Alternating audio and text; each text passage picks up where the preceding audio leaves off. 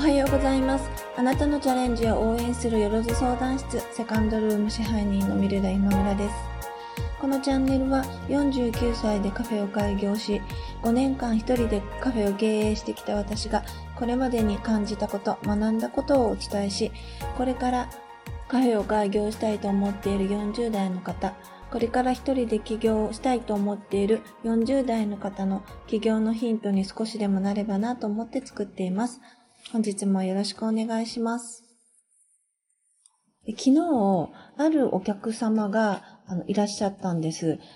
うちの常連さんと一緒にお見えになって初めての方だったんですけれども、えっと、その方が、あの、イベントみたいなことをさせてほしいっていうふうにおっしゃったんですね。で、私のお店は、まあ、あの、スペース貸しもしてるので、あ、全然構わないんですよ。何されるんですかっていうふうにお聞きしたんですけれども、まあ、その方が、あの、まあ、有機野菜とか、まあ、自然栽培のお野菜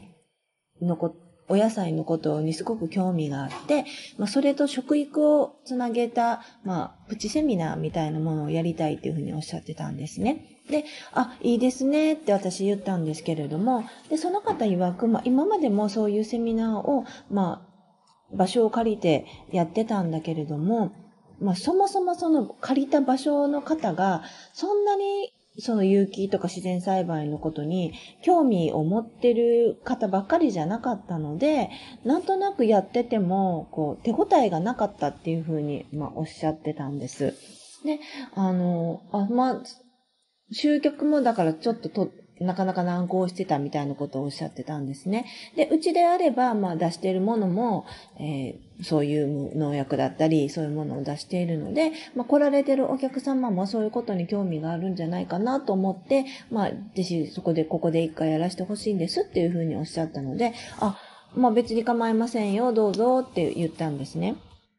セミナーをするのでも、やっぱり何もないまっさらの状態から、まあそのお話をして興味を持っていただくっていうのはなんか割と難しくって、やっぱりあの土台として、まあそういうことに興味があるという人に向かってやる方が、まあ話も伝わりやすいし、あのやってる方も多分気持ちがいいと思うし、話を聞いてる方もまあスッと体の中に入っていくような感じなのかなっていうふうに思いました。で、まあ私のお店はまあ確かにそういう野菜とかを扱ってますけれども、果たしてお客様が、あの、有機野菜を扱っているからうちのお店に来られているのかというと、まあ、ちょっとそういうわけでもないなっていうのが最近私の中では少しあの分かってきたことなので、あの、どうかなとは思ったんですけれども、でもまあ、あの、何もそういうことを気にされてない方が集まるところよりかはきっとあの興味を持って話も聞いていただけると思ったので、あの、お受けすることにしました。ね、まあ、ビジネスを始めるときって、まあ、ターゲットを決めるっていうことはよく言われますけれども、まあ、どこに向かってその発信していく、まあ、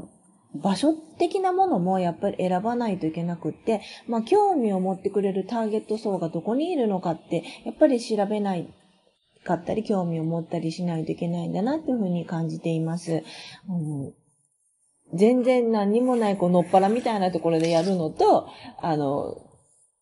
まあ、サッカー場とかラグビー場とかいうふうに決められたところでやるのとではやっぱり全然違うと思うので、あの、ご自身がやりたいその商売が、あの、どんな人に向かってやるのか、その人はどの辺に集まっているのかっていうことも、あの、よく考えられると、また、あの、自分のビジネスもやりやすくなるのではないかなっていうふうに思っています。このサッカー場に来てるので、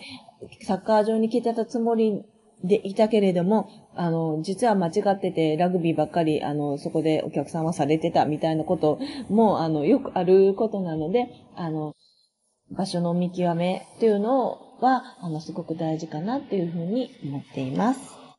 私のこのセカンドルームという場所も、まあ、ビジネスを始めたい何か、なんかやりたいことにもう一度チャレンジしたいと思っている方の、まあ、お手伝いができるようなあの場所になれるようにこれからも頑張っていきたいと思っています。今日も聞いていただきありがとうございました。セカンドルームでした。